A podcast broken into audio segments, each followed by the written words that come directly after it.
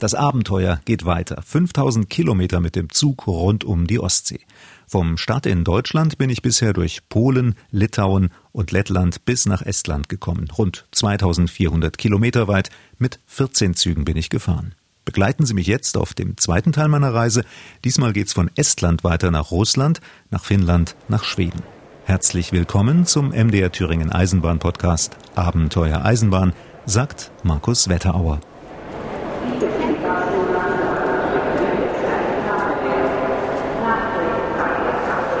Der Bahnhof von Tallinn, der Hauptstadt von Estland. Überall Züge, aber weit und breit keine Spur von meinem Zug nach Russland, nach St. Petersburg. Nach einigem Herumirren und Fragen stellt sich heraus, dass an der Strecke gerade gebaut wird. Es gibt heute keinen Zug. Stattdessen also Bus. Und ehrlich gesagt bin ich froh, dass das die Ausnahme ist. Schon das Beine ausstrecken ist dem Bus nicht ganz so einfach. Da sind die Eisenbahnwaggons vor allem für längere Strecken doch deutlich bequemer. Gut 200 Kilometer sind es von Tallinn zur Grenzstadt Narva. Die russischen Grenzer kontrollieren penibel, bevor es weitergeht nach St. Petersburg, noch einmal 160 Kilometer. Nach sieben Stunden kommt der Bus an und ich bin ein bisschen geschafft von der Reise. St. Petersburg. Prächtige Häuser und Paläste säumen breite Boulevards. Riesige Kathedralen verströmen Glanz. Ihre goldenen Kuppeln ragen in den blauen Himmel. Über fünf Millionen Menschen leben hier in der zweitgrößten Stadt Russlands, der viertgrößten in ganz Europa. Vor 300 Jahren von Zar Peter dem Großen gegründet. Er machte Petersburg zur Hauptstadt des Russischen Reichs. Zehntausende Zwangsarbeiter hatten die Stadt aufgebaut. Handwerker und Techniker aus ganz Europa siedelten sich hier an. Ein riesiger Hafen an der Ostsee entstand. Noch immer ist die Metropole ein Zentrum für Wirtschaft und Kunst, für Architektur und Wissenschaft. Vieles davon hat St. Petersburg seinen deutschen Einwanderern zu verdanken. Eine Gruppe ihrer Nachfahren trifft sich regelmäßig zum Gedankenaustausch und zur Pflege von Traditionen. Die meisten von ihnen sprechen kein Deutsch mehr. Trotzdem versuchen sie, Erinnerungen wachzuhalten. Мы и русские, с одной стороны, с другой стороны, все-таки мы хотим сохранить немецкую культуру, интерес к немецкой национальности, к, немецкому, к немецкой культуре, к немецким традициям. И вот в нашем клубе мы этим и занимаемся. Einerseits sind sie vielleicht auch hauptsächlich sind sie Russen und doch möchten sie auch das Deutsche beibehalten, das Interesse für deutsche Kultur. Und äh, so beschäftigen sie sich damit hier in diesem Club. Das ist die Aufgabe, das Deutsche zu behalten. Und es gibt eine Sache, die sie verbindet. Viele haben die deutsche Blockade des damaligen Leningrad im Zweiten Weltkrieg überlebt. Sie litten doppelt als Leningrader Bürger unter der Blockade und als Deutschstämmige unter russischen Repressionen, wie Andrei Metz. Мое рождение совпало с приходом Гитлера к власти в Германии. И отец прозорливо на это смотрел, что, значит, к языкам меня не приучали сознательно. Er ist im Jahre 33 geboren, gerade im Jahr, als Hitler zur Macht kam. Und sein Vater hat vorausgesehen, dass wahrscheinlich er mit seiner deutschen Herkunft Schwierigkeiten haben wird. Und deswegen wurde ihm Deutsch nicht beigebracht. Отец был военным юристом. Sein Vater war Militärjurist und natürlich hat er vorausgesehen, womit die innere Politik der Sowjetunion enden kann. Und schon vor dem Kriege wurde sein Vater den Repressalien ausgesetzt und alle seine Militärränge, also alles war weg. Alles war weg. Und die Familie musste auch die Herkunft verschweigen, verbergen. Und sie mussten also für die Umgebung als Russen immer sich zeigen. Truppen der deutschen Wehrmacht belagerten die Stadt, um sie auszuhungern. Die Blockade dauerte fast zweieinhalb Jahre lang, vom Herbst 1941 bis zum Beginn des Jahres 1944. Die Menschen litten unter Hunger, Kälte, Bomben. Auch die Familie von Andrei Metz. Вот и когда началась блокада, мы были просто ну, обычными как бы людьми. Während des Krieges lebte die Familie wie eine gewöhnliche russische Familie und sie hatten gleiche Schwierigkeiten, gleiche Probleme. Und er musste mit acht Jahren zusammen mit der Mutter sehr oft auf dem Dach Wacht haben und sie haben dann äh, Bomben abgeworfen. Dann äh, musste er auch Holz suchen. Und als Belohnung dafür bekam der achtjährige Junge auch ein bisschen Holz zur Heizung des Ofens. Und außerdem musste er in einem Gemüsegarten arbeiten, aber das ist stark gesagt, Gemüsegarten, denn die Mutter hat so ein Stück Erde bekommen, nicht weit von einer Haltestelle und diese Haltestelle wurde von Deutschen erschossen. Während der Blockade haben sie den Ofen mit Büchern geheizt und auch viele deutsche Bücher waren dabei verbrannt. Und äh, Wasser hat man geholt von der Neva und man musste zuerst das Eis brechen und so Wasser holen. Aber sie haben alles überlebt, denn sie sind Petersburger. Мы петербуржцы, и мы должны противостоять всем невзгодам. Вот так и получилось. Zu Sowjetzeiten hieß die Stadt Leningrad, benannt nach dem Anführer der Bolschewiken. Vor der kommunistischen Oktoberrevolution 1917 kam Lenin aus dem Exil hier an mit dem Zug am Finnlandbahnhof der Stadt. Fünf große Bahnhöfe gibt es hier. Neben dem Finnlandbahnhof sind das der Vitebska-Bahnhof mit Zügen nach Kaliningrad und Minsk, der ziemlich neue Ladoschski-Bahnhof mit Verbindungen nach Nordrussland und in den Ural, der Baltische Bahnhof mit Zügen in Vororte wie Peterhof mit dem früheren Zarenschloss und nach Pskow und der Moskauer Bahnhof mit Dutzenden Schnellzügen in die Hauptstadt. Der Moskauer Bahnhof in Petersburg hat übrigens einen Zwillingsbruder, nämlich den Leningrader Bahnhof in Moskau, beide am jeweiligen Ende der Bahnstrecke. Beide wurden von einem und demselben Architekten entworfen und beide gleichen sich fast wie ein Ei dem anderen. Ich will nicht nach Süden in die russische Hauptstadt weiterreisen, sondern nach Norden Richtung Finnland. Auf dem Weg zum Bahnhof steht ein Straßenmusikant mit seiner Gitarre. Er heißt Igor und stammt aus Usbekistan. Ich bin Russe in meinem Herzen, sagt er und singt Lieder von Hoffnung und Liebe. I'm Christian. Therefore, I like St. Petersburg many, many spheres. I like uh, St. Petersburg in its spirit. Ich bin Christ und mag St. Petersburg wegen seiner vielen Kirchen und seines Geistes, sagt Igor. Und dann spielt er ein Lied über die Frau, die er liebt, seine Gedanken, die über sie sprechen und von ihr singen. Если бы мысль говорила, то, наверное, зажгла бы свечу. Если до тишине помолилась за то, что увидеть я так хочу. Если бы мысль танцевала, музыканты сыграли бы блюз, и сквозь нежность игры я увидел бы ту, Sie sagen mir, dass ich den Frühling nicht sehen kann. Ich sage, dass ich den Frühling sehen kann, weil ich weiß, dass du mich hörst. Millionen Füße gehen auf dem Weg, auf der Suche nach Liebe. Если бы мысль говорила, то, наверное, зажгла бы свечу. И в той тишине помолилась за то, что видеть я так хочу.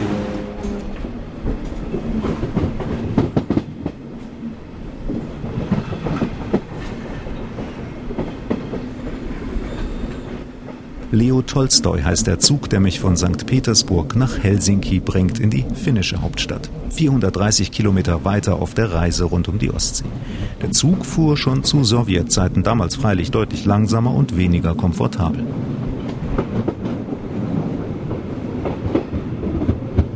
Heutzutage gibt es eine sehr gediegene zweite Klasse und eine ziemlich noble erste und außerdem eine Handvoll Luxusabteile. Die haben sogar ein eigenes Bad und sie sind so plüschig, wie man sich ein russisches Wohnzimmer vorstellt. Mit Sessel und Sofa, das nachts zum Bett umfunktioniert wird, mit Fernseher und Vorhängen, mit Blümchen und mit Mahlzeiten am Platz.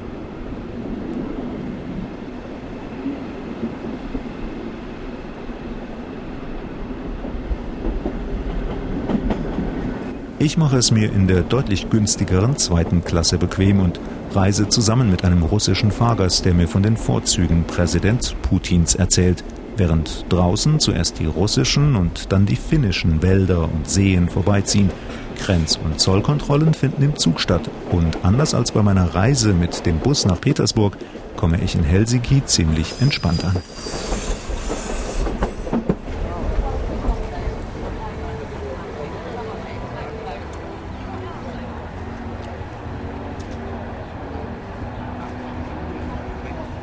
Bengt Videll hat stahlblaue Augen, in denen sich das Meer spiegelt. Er hat im Hafen von Helsinki seinen Stand aufgebaut, keine fünf Minuten vom Hauptbahnhof entfernt. Seit über 250 Jahren kommen die Fischer von den finnischen Schäreninseln in die Hauptstadt. 50 Kilometer bis zum 400. Die Küste entlang aus Åland und auch von botnischen Meerbussen und von finnischen Meerbussen. Die Küste entlang. Wir kommen aus Pellinge, außerhalb Porvo, eine Stadt 50 Kilometer ostwärts von Helsinki und von den äußeren Scheren. Über 30 Mal war er selbst schon hier und bietet seine Schätze zum Verkauf an. Das ist Hering und selbstgemachtes Brot und Gurken, eingelegte Gurken. Und das Brot ist auch ein besonderes Brot? Ja, wird äh, speziell für die Markt gemacht in den Scheren. Heißt Schwarzbrot, weil von Anfang an war das mit Seehundblut gemacht und wurde schwarz. Dadurch. Heutzutage darf man ja solches nicht verkaufen, sondern es ist reine Naturprodukt von Mehl. Und das hält sehr lange, das Brot? Hält sich und kann auch tiefgefroren werden, weil es frisch ist. Bengt Widell erinnert sich. Früher arbeitete er auf dem ersten Containerschiff zwischen Finnland und Deutschland. 36 Container hatten sie damals geladen. Heute haben die riesigen Kähne keine 36 Container, sondern 630. Seit ein paar Jahren arbeitet er jetzt als Fischer und manchmal klagt er über die vielen Regeln, die er nicht alle verstehen kann. Es ist nicht sehr einfach heutzutage mit den EU-Bestimmungen. In diesem Jahr das kommt viele Beschränkungen da. 35 Schiffe werden verschrottet, weil wir dürfen nicht fischen so viel, wie man es machen sollte. Und komischerweise dürfen die schwedischen Fischerleute, die Schiffe, auf finnische Wässer kommen, aber die Finnen dürfen das selbst nicht. So ist es. Leider. Glauben Sie trotzdem, dass Sie nächstes Jahr wieder hier dabei sind und weiter? Sicher, sicher sind wir hier. Aber es hängt nicht von uns ab. Der liebe Gott, wenn er uns lässt, hier zu kommen, dann sind wir hier. Ein paar Schritte weiter hat Marktfrau Barbara Salakari ihren Stand aufgebaut. Auf dem Fischmarkt mit der langen Tradition. Det är fiskmarknad som har uh, i Helsingfors då, som är alltid från första söndagen i oktober en vecka framåt. 1723 var det väl första gången. Fiskmarknad. Så det är en lång tradition. Den Fischmarkt in Helsinki Anfang Oktober gibt es schon seit dem 18. Jahrhundert. Ganz so lange ist sie noch nicht dabei, lacht sie, aber immerhin schon seit 23 Jahren. Vi har varit med i 23 år. Sie verkauft auch das traditionelle Schwarzbrot und viele Sorten eingelegten Hering.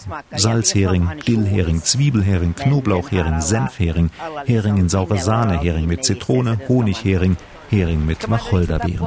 Die Sorten heißen bei allen Fischern zwar gleich, aber bei jedem Händler schmecken sie ein wenig anders, denn jeder hat sein eigenes Rezept, sein eigenes kleines Geheimnis in der Dose.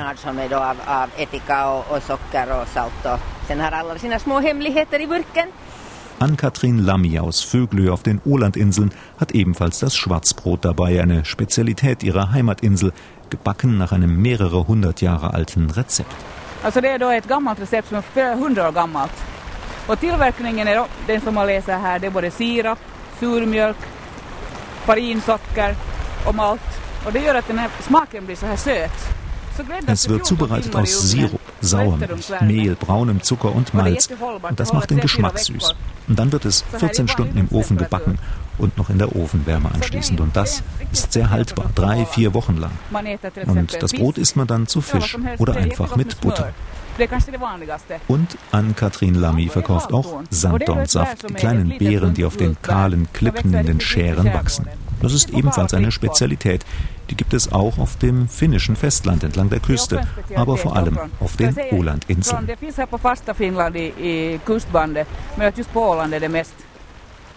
Mitten in der Ostsee liegen diese Ålandinseln, fast 7000 Stück. Die meisten sind aber so klein, dass niemand dort wohnt. Alles in allem leben gerade mal 30.000 Menschen dort. Die Inselgruppe gehört zu Finnland, hat aber viele Sonderrechte und verwaltet sich weitgehend selbst. Geld wird mit der Fischerei verdient, mit dem Tourismus und mit der Schifffahrt. Viele Fähren zwischen Finnland und Schweden legen dort kurz an, denn auf den Ålandinseln gelten besondere Steuerregeln. Und wenn ein Schiff dort stoppt, dann kann man an Bord auf der ganzen Reise steuerfrei einkaufen. Das kann für Alkohol in Skandinavien durchaus lukrativ sein. Auch die Fähre, mit der ich von Helsinki über die Ostsee nach Schweden weiterreise, stoppt für genau fünf Minuten auf den Ålandinseln. Nächstes Ziel ist dann die schwedische Hauptstadt Stockholm. Vom Hafen geht es mit Bus und U-Bahn in die Stadt. Auch Stockholm ist ans Wasser gebaut. Die schwedische Hauptstadt erstreckt sich auf vielen größeren und kleineren Inseln. Das macht sie so reizvoll mit ihren kleinen Altstadtgassen, mit den schönen Bürgerhäusern, dem vielen Grün dazwischen und eben überall, die Ostsee ist nicht weit. Auch die größten Museen in ganz Schweden sind hier versammelt. Und die längste Kunstausstellung der Welt befindet sich ebenfalls hier. Nästa, Sankt Eriksplan längste Kunstausstellung der Welt. So nennen nämlich die Stockholmer ihre U-Bahn gerne. Keiner der 100 Stockholmer U-Bahnhöfe gleicht dem anderen. Kunst und Baustile der 50er, der 60er, der 70er Jahre wechseln sich ab. Theo Walmet kennt sie alle. Mit ihren Führungen in der U-Bahn bringt sie die Kunstwerke in den Höhlen und Grotten den Stockholmern näher. Nej, Kriström Larsen heter hon, ja, som 1982 eh, har gjort det här tillägget till stationen. Förut var det bara en öppen perrong. Eh, Tiu Walmet hat ihr Megafon in der Hand. Sie steht in der Eingangshalle der U-Bahn-Station Axelsberg. Mit viereinhalbtausend Reisenden am Tag eine der kleineren in Stockholm. Um sie herum geschart sind 60 interessierte Zuhörer. Hinter ihr drei, vier Meter hohe Buchstabenskulpturen aus unterschiedlichem Material, die den Namen des U-Bahnhofs ergeben. Doch darauf muss Balmet die Gruppe erstmal aufmerksam machen.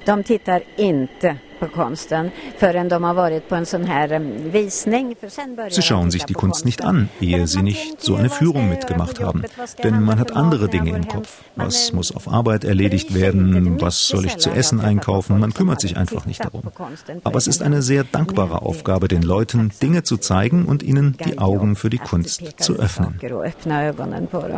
Viermal im Monat bietet die Stockholmer Nahverkehrsgesellschaft SL inzwischen solche Führungen an und meistens sind es Einheimische, die das Angebot annehmen.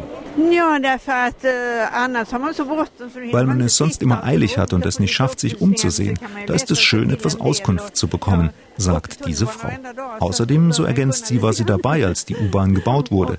Sie wohnte in einem der Häuser am Friedhelms Plan, genau dort, wo der Eingang zur U-Bahn-Station ist. Ja, jag bor ju här i stan så jag vill ju lära känna stan.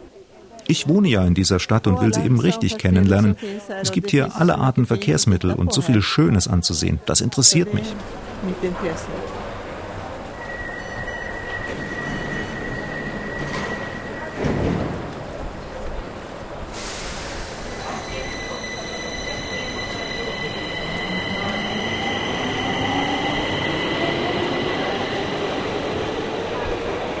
Als vor über 50 Jahren die ersten U-Bahn-Schächte in der schwedischen Hauptstadt gegraben wurden, wollten auch Künstler dabei sein. Sie wollten Kunst nicht hinter Museumstüren, sondern mitten im Alltag. Harte Überzeugungsarbeit war gefordert, um die Stadträte von der Idee zu überzeugen und sich gegen Wirtschaftsinteressen durchzusetzen. Von Anfang an wurde festgelegt, wo in den U-Bahn-Stationen Reklame und wo Kunst sein sollte. Auf diese Weise wirkte man dem Konflikt entgegen. In den Innenstadtstationen gab es natürlich Unternehmen und Geschäfte, die Reklame anbringen wollten. Beim Bau der 100 Stockholmer U-Bahnhöfe gab es oft genug auch Konflikte mit den Technikern und Ingenieuren denn die fanden es mühselig, auf die Belange der Künstler Rücksicht zu nehmen. Bei den Stationen Stadion und Technische Hochschule eskalierte der Streit dann, erinnert sich Kunstexpertin Theo Walmet. Ähm, die Techniker hatten Eisenrahmen oder besser gesagt Zäune aus Metall geordert, die unter der Decke und entlang der Wände angebracht werden sollten, sodass man von der Kunst, die dahinter lag, nichts mehr sehen konnte. Da kämpften die Künstler darum, diese seltsamen Verdecke wegzubekommen. Und es gelang ihnen. Mal ist es ein riesiges Mosaik, das die Station schmückt, mal ein Mobile an der Decke, mal sind es runenartige Inschriften oder, wie in der Station Rissne, Ereignisse aus 5000 Jahren Weltgeschichte am Bahnsteig. Die Stockholmer Nahverkehrsgesellschaft SL kauft den Künstlern ihre Werke ab. Wenn eine Station umgebaut wird, entsteht etwas Neues. Alles ist im Fluss. Nästa, Hötorget. Hötorget var badrumsstation. Hötorget war zum Beispiel eine gekachelte Station. Sie wurde Badezimmerstation genannt, weil dort die gleichen Kacheln angebracht waren wie bei den Leuten zu Hause im Badezimmer. Es war eine soweit einfache, hübsche Station von 1952. Dann sollte sie umgebaut und heller werden. Gun Gordillo, eine junge Künstlerin, entwarf eine neue Deckenbeleuchtung. Und so hat man etwas Fantastisches Neues hinzugefügt und das alte, klassische trotzdem bewahrt. Dort sieht man also eine interessante Kombination, in der Elemente aus den 50ern und den 90ern vereinigt sind. Theo Walmet kommt ins Schwärmen. Es hört sich fast so an, als sei Hötorget, der Heumarkt, ihre Lieblingsstation.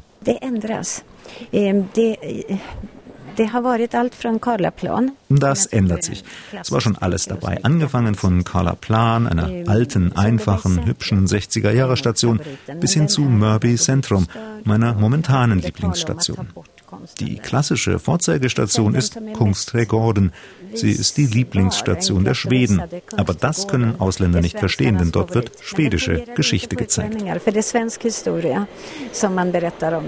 Stockholm, Kungsträdgården.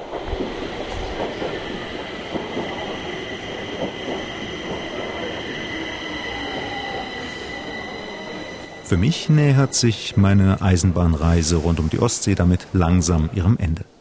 Mit dem super bequemen schwedischen Schnellzug X2000 geht's in fünf Stunden nach Malmö.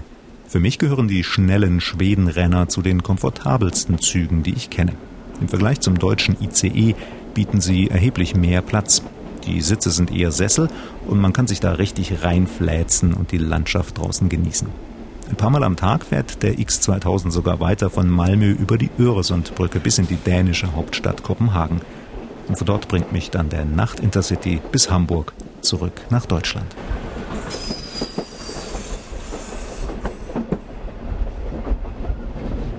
Das waren 5000 Kilometer mit dem Zug um das Mare Balticum, die Ostsee. Und das war der Podcast Abenteuer Eisenbahn von MDR Thüringen. Die nächste Folge hören Sie wie immer am letzten Sonntag im Monat.